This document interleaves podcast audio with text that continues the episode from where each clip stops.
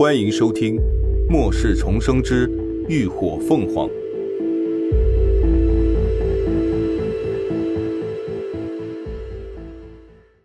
第三百五十二集。出山。根据之前查探的山林情况，他们最终决定还是从东口离开。除了这个方位的路况相对要好一些外，出山后回去的路线也是最近的。不需要像南北出口那样往回绕路。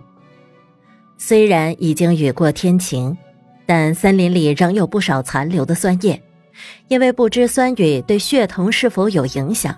为了安全起见，林鸾这一次没有让血藤出去探路，只放飞大葵在空中查探。黑风也缩小了身形，林鸾连哄带忽悠的给他套上了一件卡通宠物雨衣。蹲坐在连峰的肩膀上，甩着尾巴，小模样看着傲娇又呆萌。俩人一鸟一猫，就这样离开了山谷，再次进入了密林，朝东边方向行进。经过酸雨持续一周的摧残，原本生机勃勃的森林，如今已是一副败落凋零的景象。高树矮灌，枯的枯，萎的萎，茂盛的枝叶早已凋零败落。泥泞的土地上布满了残枝断叶、腐花烂果，还有各种各样腐烂发臭、蝇蚊缭绕的动物尸体。依旧涓涓流淌的溪水，如今也不再清澈，取而代之的是散发着恶臭的黑水。空气中到处都是弥漫着一股浓重的、令人作呕的酸腐气味。由于原本的进山路已经完全被毁。林鸾他们只能边开路边走，有些湿气较重的地段还环绕着浓雾的瘴气，愈发阻碍了行进的速度。这时候，连峰的风系异能就起到了很大的作用，不论是劈砍树木还是驱散雾霾，都在他挥手之间便能完成，完全不需要林鸾插手，所以走的也还算是平稳。不过，为了小心起见，他们行进的速度并不快，偶尔能看到一些小型的动物快速地从周边的矮灌丛里穿过，或是躲在大树上，好奇而警戒地看着他们。而这些动物们基本上都已经多多少少发生了变异，有长着獠牙的兔子，有身披尖刺的松鼠，还有长出利爪的蛇，各种各样，千奇百怪。但有黑风这样的高阶变异兽时不时的释放出威压，他们并不敢轻易的靠近他们。不过也有不长眼的存在。才走了半个多小时，他们就遇到了一群变异野蜂。那一只只野蜂足有林峦的拇指大，尾带尖刺，毒性倒是不强，可脑袋上却长着坚硬无比的口气，能生生从猎物身上咬下一块肉来。而且一出动就是成百上千，十分难缠。这要是林鸾独自遇上，肯定只有回空间躲避的份儿，没法硬扛。但有连峰在，就完全不同了。一阵狂风席卷，铺天盖地的野蜂顿时被绞杀的片甲不留，让从头到尾都袖手旁观的林鸾只有握拳感叹的份儿。嗯，这种被人带躺的感觉真好。一直走了约莫两个小时，太阳已经渐渐升上了天空，林间的雾气反倒越来越浓重，毒辣的阳光透过稀薄的树冠投射下来，让整个林间又湿又闷。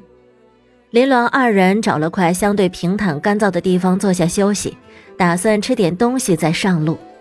此处距离出口已经不远了。大奎从空中盘旋了一圈，确定没有发现什么异样后，便飞了下来，站在林鸾肩膀上吃起了果子。黑风也脱了雨衣，变成了正常体态，趴在一旁啃着牛腿肉，一边啃还时不时的拿眼睛瞄着大奎，像是要拿他下饭一般。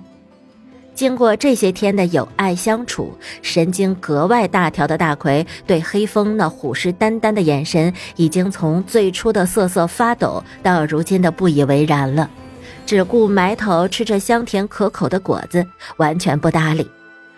大不了就是被强行扑倒，舔一身口水，惹一身腥。反正有人给他洗澡吹毛，完全不带怕的。林鸾和连峰也简单的吃了一些干粮，喝了杯灵泉水补充体力，前后约莫休息了二十来分钟，就准备继续出发了。吃饱喝足的黑风这一次说什么也不肯再缩小身形了。好在前面的路基本都是山地，没有什么水洼沼泽，连峰便就由着他去了。他们继续朝着东口方向行进，越走森林里的光线就越幽暗。这一片山的林木非常茂密，层层叠叠的树冠并没有完全被酸雨腐蚀，依旧是可遮天蔽日。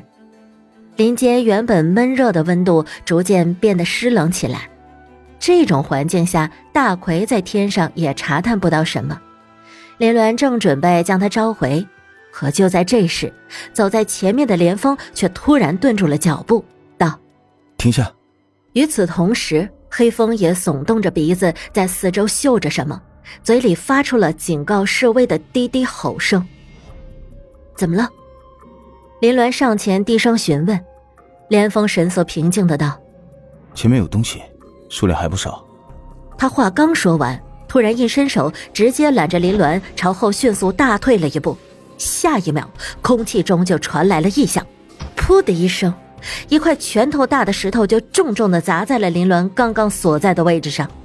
连峰眸色一厉，瞬间锁定了石头砸来的方向，挥手间，一道无形锋刃猛地激发而出，带着一阵碎叶纷飞，直直的朝着暗处的黑手袭去。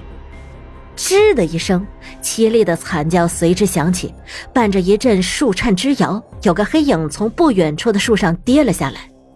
紧接着，不等连峰二人继续动作，四周就传来了一阵奇怪的吱吱唧唧的叫声，有无数黑影在树枝之间快速的穿梭游荡，大大小小的石块像流星一般铺天盖地的朝着他们飞砸过来。二人心中一惊。已是认出那些黑影全是一只只身长长毛、四肢利爪的猴子，连峰立刻凝聚成风盾，围绕在二人周身，以抵挡碎石的袭击。一旁的黑风则顿时怒气，狂吼一声，就朝着那群猴子飞扑而去。